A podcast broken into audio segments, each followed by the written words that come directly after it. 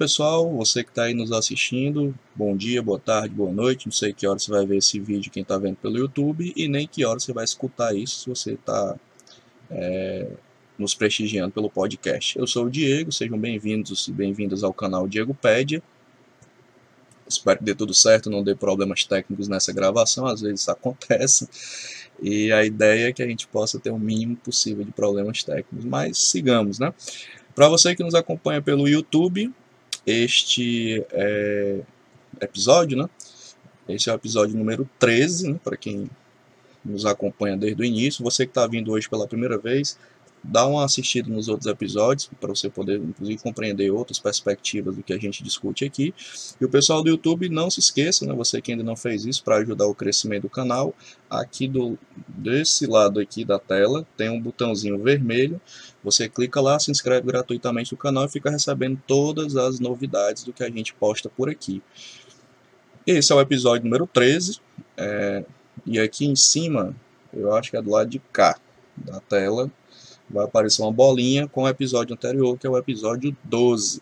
Então, dá uma conferida. E você que está escutando pelo podcast também pode curtir o, o, episódio, caso você tenha gostado do conteúdo, e pode compartilhar por todas as mídias que você quiser, tá? Então, a gente grava essa simultaneidade e a ideia é trazer sempre uma discussão de qualidade. Meu nome é Diego.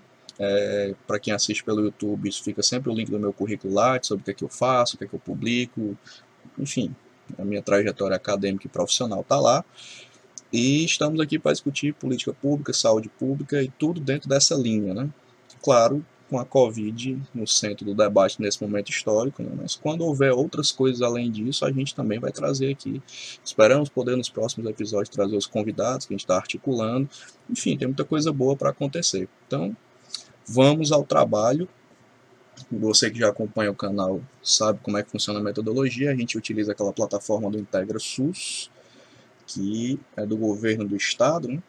e lá tem o, digamos, o painel epidemiológico que fica permanente e de onde a gente traz a base de dados para poder conversar com vocês. Então, quem está escutando pelo podcast, não se preocupe, eu vou narrar todos os principais dados. E quem está pelo YouTube, além de ouvir os dados, pode visualizar os gráficos e todos os recursos que a gente disponibiliza aqui.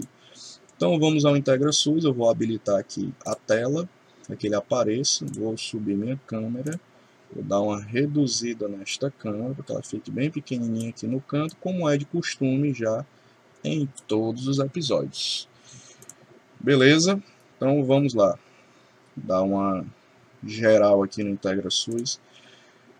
A data em que esse episódio está sendo gravado, né, que você fique ciente, é dia 26 de julho de 2020, ou seja, já estamos chegando em agosto, inteirando, como se diz aqui no Ceará, é, mais de quatro meses de pandemia, e agosto, segundo semestre, traz uma série de desafios e incertezas sobre o que será da nossa vida nesse contexto de pandemia nunca antes vivida com estas proporções. Né? Outras pandemias gigantes já aconteceram na história da humanidade, mas não que tenha causado um ribuliço tão grande quanto esse aqui da Covid. Mas vamos lá, devagarzinho a gente vai falar de tudo isso no episódio de hoje. É, aqui no Integra SUS, no boletim epidemiológico, para quem já conhece, né, para quem está chegando hoje poder se acostumar, a última atualização foi é, hoje, 14 h 15, né? Estamos gravando aqui no finalzinho da tarde, então tá novinho em termos de atualização de dados. Né? Eu sempre faço aqui o filtro, como eu estou sinalizando aqui, de casos confirmados e óbvio, você pode fazer o filtro que você achar mais interessante, filtrar só pelo seu município, enfim, fica a seu critério para que você possa trabalhar esses dados. Aqui vamos seguir na mesma lógica que temos trabalhado nos outros episódios, apresentar aqui um panorama geral de como é que está. Né? Primeiro, o estado do Ceará tem 162.085 casos confirmados até o, a última atualização de dados. E, infelizmente, temos 7.493 mortes. Já fomos um dos epicentros né, da pandemia no país. Hoje está ficando um pouco mais tranquilo, mas não tranquilo ao ponto de você achar que está tudo certo, porque não está. Né? Ainda temos uma caminhada para sair do sufoco dessa pandemia. Dito isto, ao se olhar aqui do lado direito da tela, para quem está vendo pelo YouTube, nós temos o ranking dos municípios por ordem de casos, confirmados e tem seguido aquela tendência daqueles primeiros mapas que eu mostrei para vocês lá em abril, é, finalzinho de março, início de abril, quando eles foram elaborados, né, quando esse canal começou. E a tendência segue a mesma. Né? Então, Fortaleza em primeiro lugar com 41.203 casos confirmados e 3.663 mortes. Em segundo lugar vem Sobral na região norte com 9.600 casos e 279 óbitos. Terceiro lugar vem Juazeiro do Norte, que vem no crescente né, nos últimos nas últimas semanas. Inclusive, ressalto sempre aqui neste canal que já tínhamos feito alertas, né? É, em episódios anteriores e com quem eu tenho conversado ao longo desse tempo, que Juazeiro era um, um grande grande interrogação, né? porque não fazia sentido ter tão poucos casos naquele município e em municípios com proporções semelhantes e condições de vida semelhantes eram quatro vezes mais o número de casos. Então agora Juazeiro está assim epidemiologicamente parecendo algo mais sensato, né? Então, seja porque aumentou a testagem, seja porque aconteceu outra coisa, mas enfim, antes não fazia o menor sentido ter tão poucos casos em Juazeiro. E infelizmente os casos estão crescendo rápido, né, de uma maneira muito violenta, e isso traz um trauma grande para a cidade. Né? Isso é evidente, né? algumas pessoas que eu converso que são do município deixam isso expresso pela forma e a velocidade geométrica que a gente já sabe que conversa aqui né, no canal, como a Covid cresce. Pois bem, Juazeiro passou o Maracanaú e hoje tem 6.381 casos e 188 óbitos então, nós temos a capital, o município polo da região norte, em segundo lugar, e o município polo da região sul, região do Cariri, entre os principais municípios irradiadores de casos. Depois volta aqui para a região metropolitana de Fortaleza, com Maracanaú com 5.063 casos, 227 óbitos, Calcaia com 4.920 casos e 312 óbitos, depois Maranguape com 3.744 casos e 105 óbitos. Depois vem Quixadá, na região central, município Polo, né, com 2.666 casos e 59 óbitos. E depois se espalha nos outros municípios. Você dá uma olhada aqui com calma, não vou ler todos. É só para você ter uma dimensão de como é que está a distribuição de casos no estado do Ceará. Dá para ver aqui também pelo mapa do lado esquerdo. Você pode clicar no município que achar mais interessante e ver como é que está a situação dele. Dito isto, é, vamos ver aqui até o presente momento, 428.130 exames realizados. A tendência deve ser a mesma dos outros episódios e a crítica sempre a mesma que a gente faz aqui. Infelizmente, a maior parte desses testes é teste rápido e teste rápido tem uma margem de erro razoável, tanto falso positivo quanto falso negativo.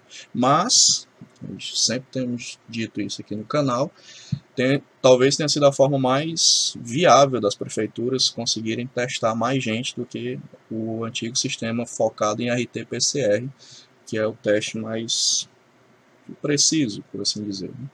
Então nós temos 311.035 testes rápidos realizados no estado, RT-PCR 104 e 39, desculpa, quase não sai aqui. Testes PCR, 12.973 de sorologia e os demais aqui depois vocês dão uma olhada. Só para ter uma noção de que, de fato, continua a tendência que a maioria absoluta são testes rápidos. O que mais? Taxa de letalidade 4,6, essa taxa já foi bem maior, ela está baixando, né? ainda está longe do ideal. Taxa razoável é próximo de zero. Né?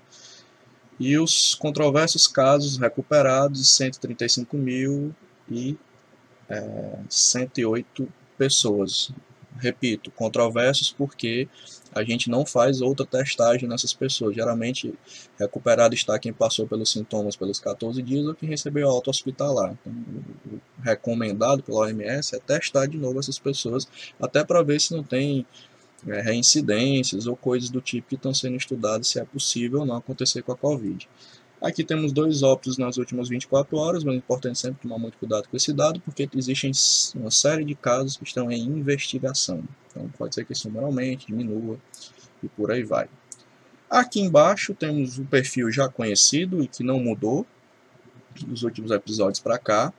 Do lado esquerdo, a maioria da população é parda e preta, em termos de incidência de casos novos, então aquela mesma tendência que temos dito aqui desde maio, junho, de que Covid provou que ela ataca os mais vulneráveis, ataca mais a população preta, a população pobre, periférica dos municípios, e o Ceará não é exceção a esta regra. É, aqui do lado direito, né, o perfil segundo sexo e faixa etária, tem mantido mais ou menos a mesma linha. O grosso de pessoas infectadas e as que morrem também né, são aqui da, adultos, adultos jovens, né, então, não é só o grupo de risco que temos que nos preocupar, temos que nos preocupar com todas as faixas etárias, porque todas elas estão em algum tipo de risco. Aqui embaixo a curva acumulada né, de casos confirmados em investigação, ela está caindo no estado do Ceará, essa curva, felizmente. É, é, muito provável, alguns estudos até apontam isso, eu vi essa semana, que a gente já tenha passado pela primeira fase da doença e estejamos é, em algum nível ensaiando entrar na segunda onda aqui no estado do Ceará, embora esses estudos não sejam definitivos. Vocês podem ver aqui no mapa, quem assiste pelo YouTube, que nos últimas duas semanas caiu muito a quantidade de casos confirmados. Isso muito puxado por Fortaleza, que é onde a queda é mais acentuada, mas existem outros polos no estado do Ceará que tem havido subida de casos. Né? Então isso desbalanceia um pouco a, a forma de ler a curva como ela cai. Ok? Então, dito isto, é, vamos aqui dar um, uma saída do IntegraSUS para mostrar desde o episódio passado que a gente está fazendo isso. É, os dados do G1, que mostra aquela média móvel, né, que vocês veem no Jornal Nacional, nos outros veículos de comunicação da Globo. Eles têm um, um gráfico bem bacana a gente tem mostrado aqui, pronto, apareceu mortes e casos do coronavírus nos estados, você pode dar uma acessada lá no G1 e ver como é que está o aumento, a redução do, do seu estado. Aqui nos interessa o Ceará, é o que a gente vai mostrar aqui para todo mundo.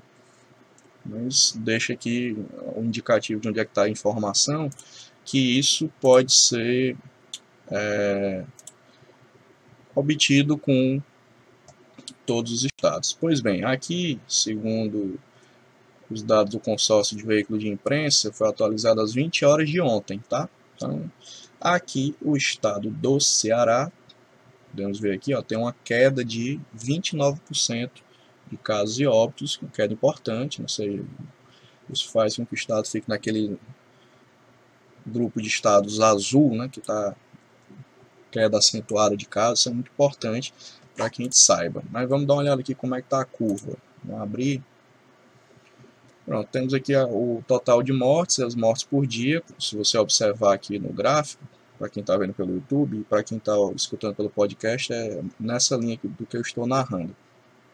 Uma curva caindo, depois estabilizou aqui em julho, caiu mais um pouco e não sabe ainda se o efeito da reabertura econômica fará com que essa curva suba um pouco mais em agosto, é uma coisa a se observar. Mas o fato é que está caindo sustentadamente o número de casos e principalmente o número de óbitos. Tá? Então aqui ó, tem um platô, casos por dia, né, uma certa estabilização com tendência de queda, como se pode notar. Ok, então, vamos voltar aqui para o IntegraSUS. Trazer ele de volta para cá.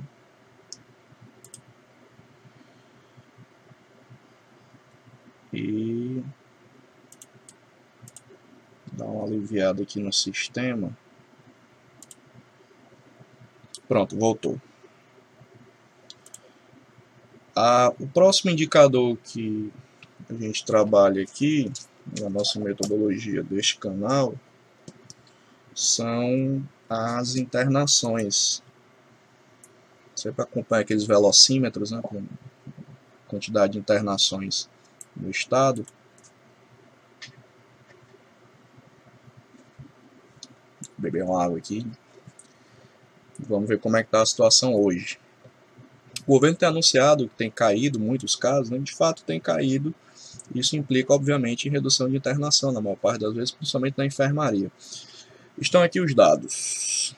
Quem está vendo pelo YouTube, e para quem está vendo, quem está escutando pelo podcast. A enfermaria, os dados de ocupação de enfermaria já vinham caindo nas semanas anteriores, a gente tem dado destaque aqui nesse canal, caindo substancialmente, e hoje a gente está com 43,62% de enfermarias ocupadas, considerando todos os leitos Covid do estado do Ceará, públicos e privados.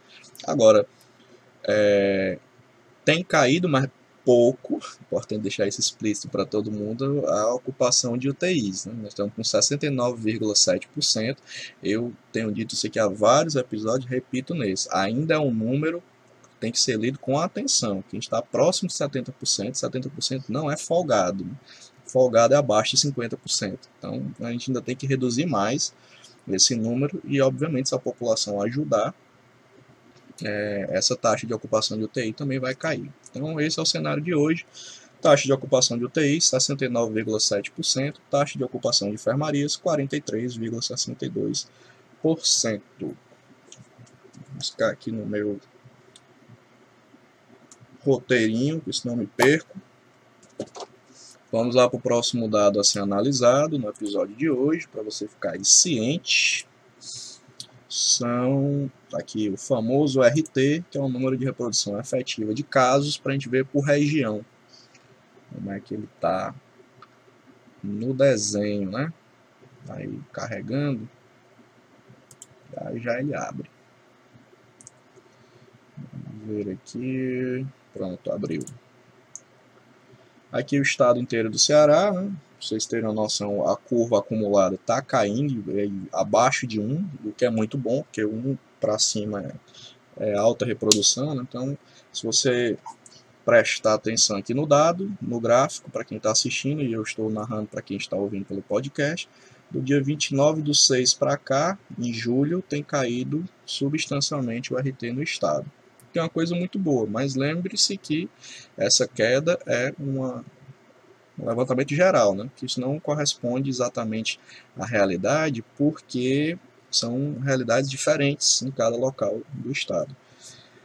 Vamos lá. Litoral Leste, 0,95, está abaixo de 1. Sertão Central, 0,95, está abaixo de 1, isso é muito bom. Cariri, 0,89, abaixo de 1, também muito bom. Sobral 0,82 abaixo de 1 e Fortaleza 0,79 é o menor RT, é o de Fortaleza neste exato momento. E aí, só para vocês terem uma ideia, para quem não lembra, né, aqui temos as faixas de RT, né, acima de 1 é autotransmissão, então é, é ruim, né, é, circulação de gente com RT acima de 1, Felizmente, a maior parte das regiões, todas as regiões estão abaixo de 1, isso é um avanço significativo na situação epidemiológica de Covid no estado. Então, considerando tudo isso, a maior parte das regiões, ou quase todas, está aqui entre 0,5 e 1, está com média transmissão. E isso faz com que a gente tenha que ter mais cuidado para que esse número não volte a crescer. O ideal é chegar aqui na faixa verde, que é entre 0 e 0,5, que é a baixa transmissão. Chegando neste RT, talvez a gente tenha um cenário mais responsável de pensar, inclusive, retorno presencial de escola e aquela coisa toda que o pessoal tem discutido. Né? Mas ainda precisa de uma caminhada para chegar lá. É, esse canal é radicalmente contra retorno de atividade presencial em escola sem que o RT esteja na faixa verde. Né? É, fazer isso é um pouco forçação de barra. Eu super entendo, inclusive, as necessidades e, e os problemas econômicos do, do, fechamento de escolas, mas escolas, repito, né, e universidades são arquitetonicamente construídas para aglomerar pessoas. Né? E não há né, clareza dos planos de retomada de como é que vai ser feito o controle e a proteção dos trabalhadores e trabalhadores que vão trabalhar no sistema educacional e das próprias crianças, adolescentes e adultos fazem parte dele. Beleza? Então vamos para frente. Próximo índice que a gente analisa aqui é a Covid em profissionais de saúde. Vamos ver se mudou alguma coisa da semana passada para cá. É, vamos lá. Está carregando aqui os dados.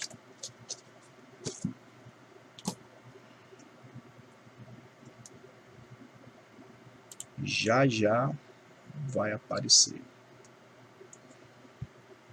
Inclusive, a leitura desses dados tem que ser feita sempre com muita criticidade, né? porque Covid impactou bastante nos profissionais de saúde. Aqui do lado direito, para quem está acompanhando pelo YouTube, tem o, o, ranking dos municípios por casos. É muito semelhante ao ranking geral, é, em termos de número de casos. Aqui muda uma coisa ou outra de um município para outro. Mas vamos lá. Fortaleza, o epicentro também da contaminação de profissionais, de óbitos de profissionais, com 7.079 profissionais contaminados né, e 11 óbitos. Depois vem Sobral, com 648 casos confirmados de profissionais e 0 óbito. Depois Calcaia, com 629 profissionais e 2 óbitos.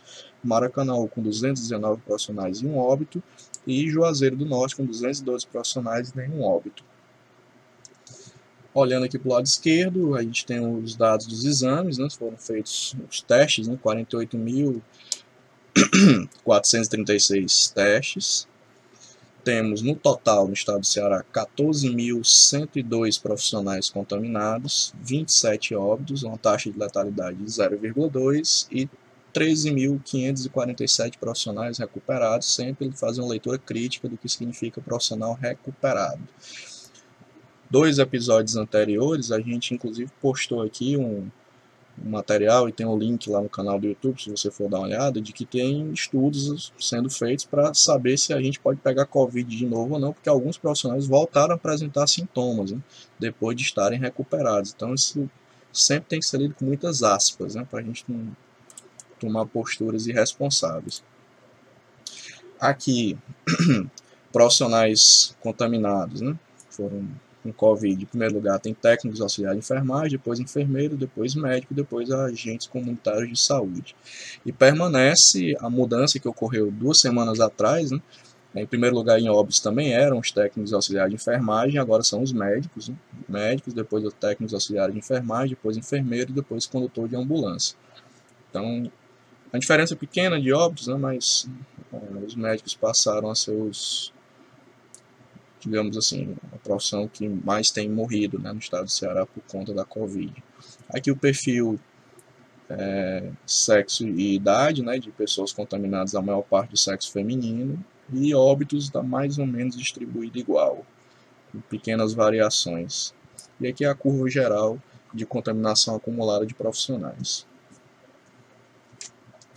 Dito isto, agora nós vamos analisar os famosos dados do Google Mobilidade, que a gente sempre olha aqui para ver como é que está o isolamento social das pessoas, ou pelo menos uma média dele, né?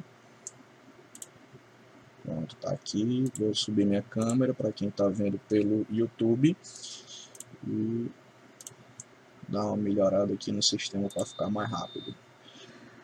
Pois bem, aqui temos o relatório do Google Mobilidade, que data do dia 21 de julho de 2020, ou seja, poucos dias atrás, né, dá para ter um parâmetro interessante de como é que está essa mobilidade. No Brasil, a gente sempre olha esse primeiro dado aqui, varejo e lazer, né, se as pessoas estão saindo para se divertir e para fazer algum um tipo de comércio, né ou frequentar algum tipo de comércio, 34% a taxa geral do país, essa taxa já foi bem maior lá em abril, já dissemos aqui números acima de 60%,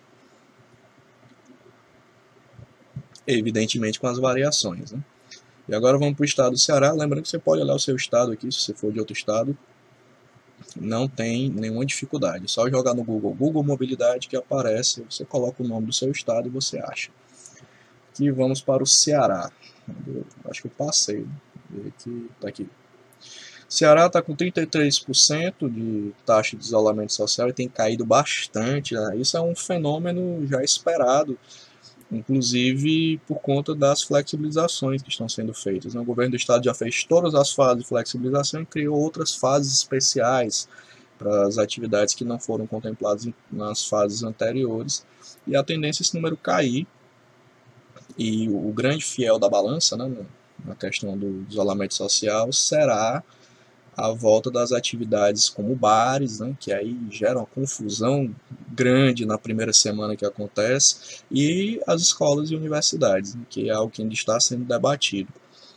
Então, baixou muito, o estado do Ceará já foi 70 e poucos por cento aqui, né, nesse índice e agora estamos com 33% só de redução de mobilidade. Muito semelhante à taxa do país, né? Então, essa tem sido a tendência. Então tá aqui Google Mobilidade, você pode dar uma olhada aí na sua região, se ela não for o estado do Ceará. Outro é, momento fixo aqui dos episódios são as dicas de saúde mental, que sempre tenho deixado aqui dica de estudos, de artigos, você poder dar uma olhada, mais do que ficar dizendo como é que tem que ser, né, como é que é o processo adequado de saúde mental, que até caberia um programa só para isso.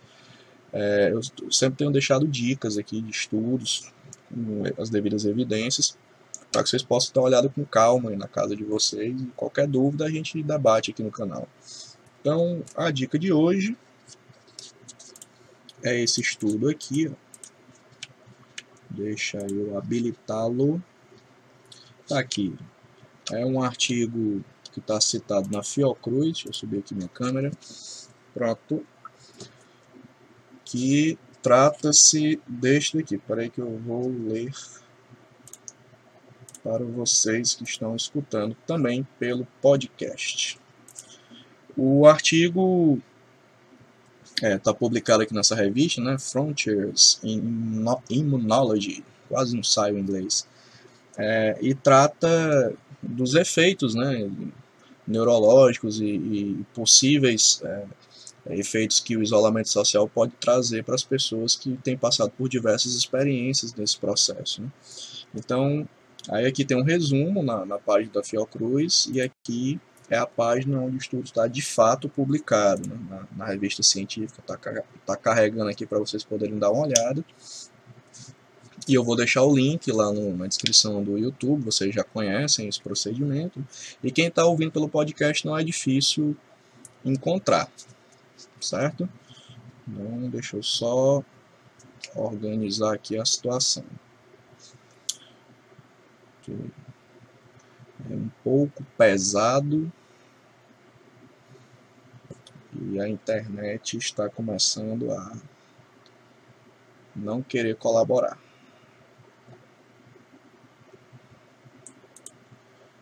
Só um segundo aqui, gente está carregando.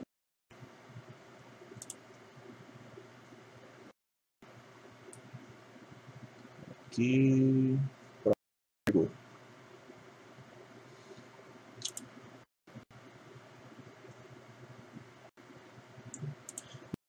abrir a página para poder mostrar o estudo. Cadê, cadê, cadê, cadê? Pronto, tá aqui. O nome do estudo é, digamos assim, né? Tradução livre para o português, porque está em inglês o estudo, né? É, as interações né, que a Covid-19 traz com a, o sistema neurológico e psíquico e a imunidade, né, e os potenciais impactos na saúde mental das pessoas. Aí tem aqui todos os autores, né, vocês darem uma olhada com calma, o Ícaro Raoni e outros, né, que estão citados todos, e ele dá um panorama bem interessante é, desses possíveis riscos né, que a saúde mental da gente pode correr também por alterações de caráter neurológico. Né? Então é disso que se trata. E aí tem aqui todo o desenvolvimento do estudo, você dá uma olhada com calma. Vou deixar o link, está em inglês, né? mas acho que dá para fazer um esforço e dar uma lida, porque o artigo tem informações relevantes.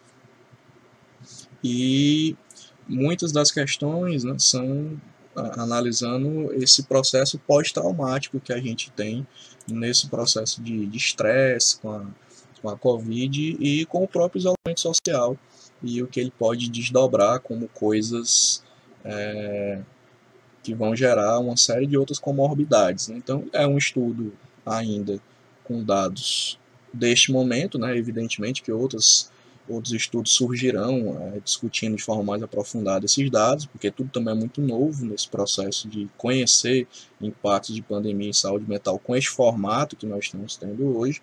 Mas está aí a dica para você dar uma olhada com calma no estudo da, da Fiocruz, publicado internacionalmente e que é, Fiocruz e, e a Universidade Federal Fluminense, na UF, em parceria. Então tá aí a dica de saúde mental de hoje para vocês darem uma olhada. Deixa eu riscar aqui.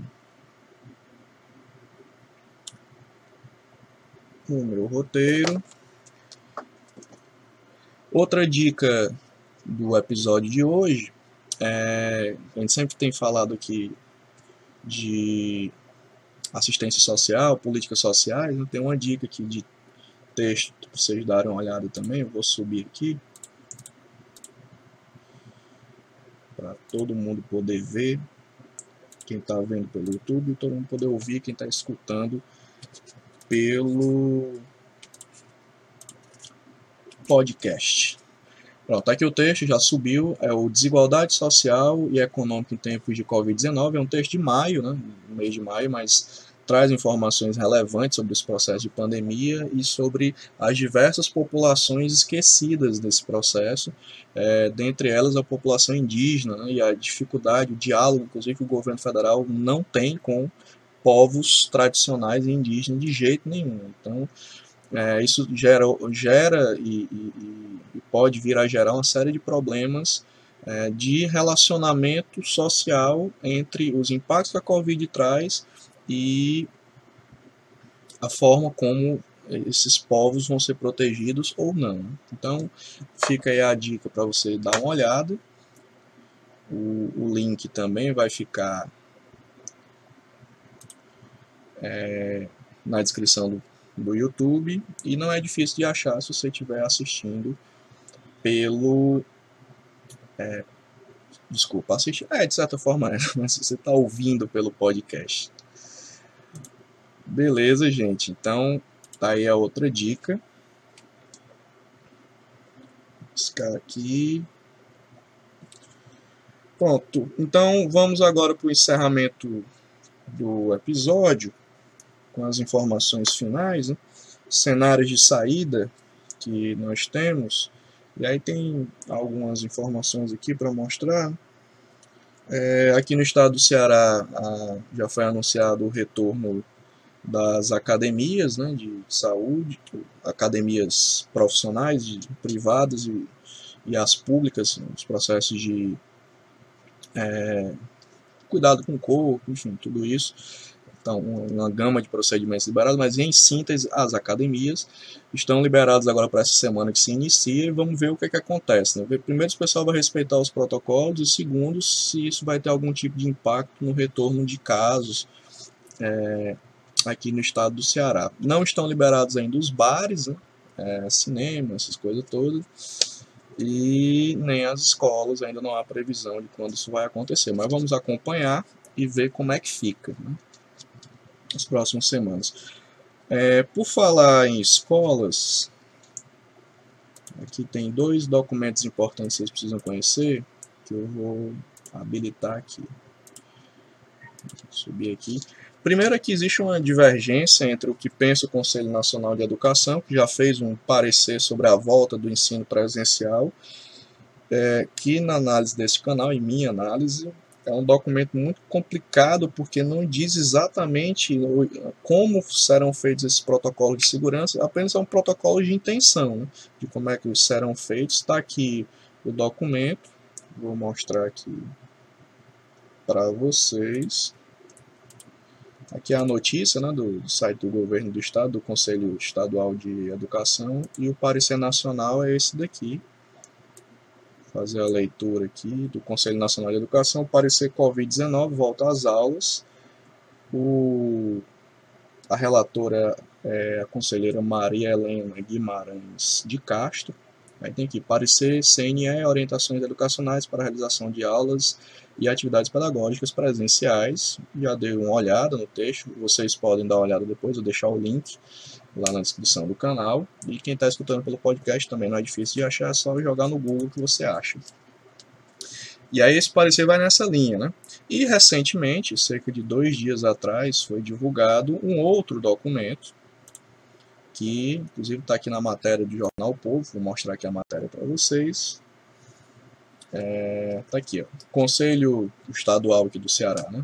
De Educação emite parecer ensino remoto até dezembro no estado do Ceará. Então, o Conselho Estadual da Educação fechou questão de que a aula tem que ser remota, salvo algumas exceções, é, como alguns estágios, né, se as instituições de ensino superior entenderem que podem fazer com as devidas condições de segurança, pode ser feito.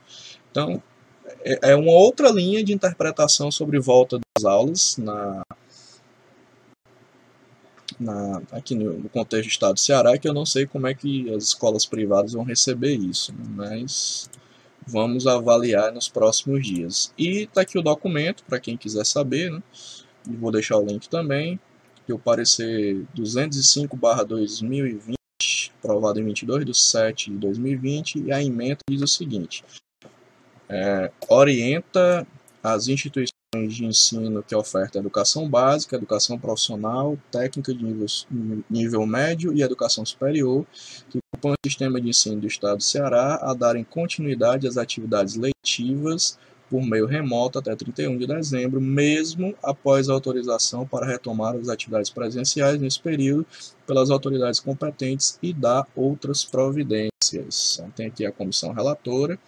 Então, o que é que se depreende disso? É outro entendimento. E o que está se desenhando é que, muito provavelmente, principalmente as instituições de ensino superior privadas, né, é, já estão apontando que não haverá volta presencial de aulas no segundo semestre. E se houver, vai ser bem para depois, porque o que tem certo é a volta de atividades remotas, com todos os seus problemas, que a gente já conversou aqui de forma leve nos últimos episódios. Talvez tenhamos que tratar especificamente sobre isso em outro episódio com mais tempo, mas é isso que está sendo desenhado. Outro cenário de saída, que também é uma previsão que este canal já estava discutindo faz tempo e agora vai se materializando. Evidentemente que pode mudar se as coisas melhorarem, né? e se uma vacina aparecer, mas não há indicativo que vai aparecer vacina segura, testada e padronizada até o final desse ano. Talvez a gente tenha é, finalização de processo de vacina, mas não todos os processos de segurança. Isso talvez fique para o ano que vem, uma perspectiva otimista para o meio do ano que vem. Dito isto, o que é que acontece? Nós temos aqui, publicados ontem, tá? Ontem, dia 25 esses cenários aqui que eu vou mostrar para vocês que alguns colegas meus ficaram bastante tristes, né? dizem que eu só falo de notícia ruim, é, eu e o Atila só falo de coisa ruim, mas é porque é o que tem né, aqui para mostrar, eu tento trazer coisas boas também, mas infelizmente as coisas desagradáveis aparecem com mais frequência. E tá aqui abril, abril, pronto. Vou mostrar aqui para vocês que é a notícia, né? Prefeitura do Rio suspende a festa de Réveillon. Carnaval também está ameaçado. Então, essa é uma tendência de que vai acontecer. Né? Os principais eventos de, de mega multidões, né, não serão possíveis. Aqui o Ceará já teve o Fortal cancelado, que acontece agora em julho, nessa semana que a gente está vivendo, inclusive. Vai ter o Fortal virtual, enfim, então as coisas aí acontecendo, as coisas diferentes, como teve São João virtual mês passado, e a tendência é essa para esse ano. Né? Não, não existe cenário epidemiológico responsável possível para ter festa de rua. Né? Então, previsão desse canal dita agora, já estamos dizendo isso desde maio, né? Mas é, retomando agora em julho, Natal e Réveillon em casa, não vai ter festa de rua. Ah, Diego, as pessoas vão sair do mesmo jeito. Isso é uma opção das pessoas saírem, mas o poder público não vai incentivar é, festas de multidão porque não há condição. Enquanto não tiver vacina, não tem como essas festas acontecerem. Então, aqui é a primeira notícia: o prefeito do Rio suspende a festa de Réveillon e o carnaval, as escolas de samba já estão fechadas, questões com a questão de que só vai ter desfile se tiver vacina. Aqui temos a prefeitura de São Paulo também na mesma linha. Está carregando aqui a notícia para vocês verem. Quem está vendo pelo YouTube, quem está escutando aí pelo podcast, eu vou fazer a leitura, né? Prefeitura de São Paulo adia Carnaval 2021 devido ao coronavírus. Não tem previsão de data. A mesma linha está sendo discutida também em Salvador é, com relação ao Carnaval. Então, muito provavelmente, o Carnaval dentro de casa e é, não vai ser possível incentivar a aglomeração de rua, as grandes festas de rua, aquela alegria que a gente pensou que tem uma catarse no carnaval, carnaval do ano que vem. Não há cenário para isso.